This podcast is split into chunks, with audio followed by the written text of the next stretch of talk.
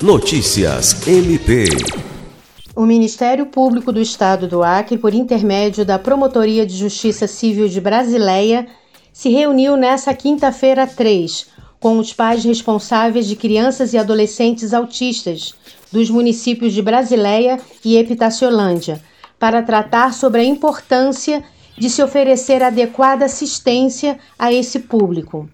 Os responsáveis foram recebidos pelo promotor de justiça Juliandro Martins e pediram a intervenção do Ministério Público quanto à disponibilidade de tratamentos e terapias para autistas, considerando que nada nesse sentido é oferecido pelo Estado ou município.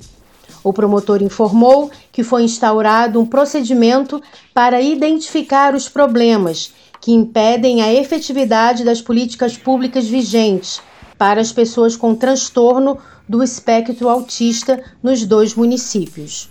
Lucimar Gomes, para a Agência de Notícias do Ministério Público do Estado do Acre.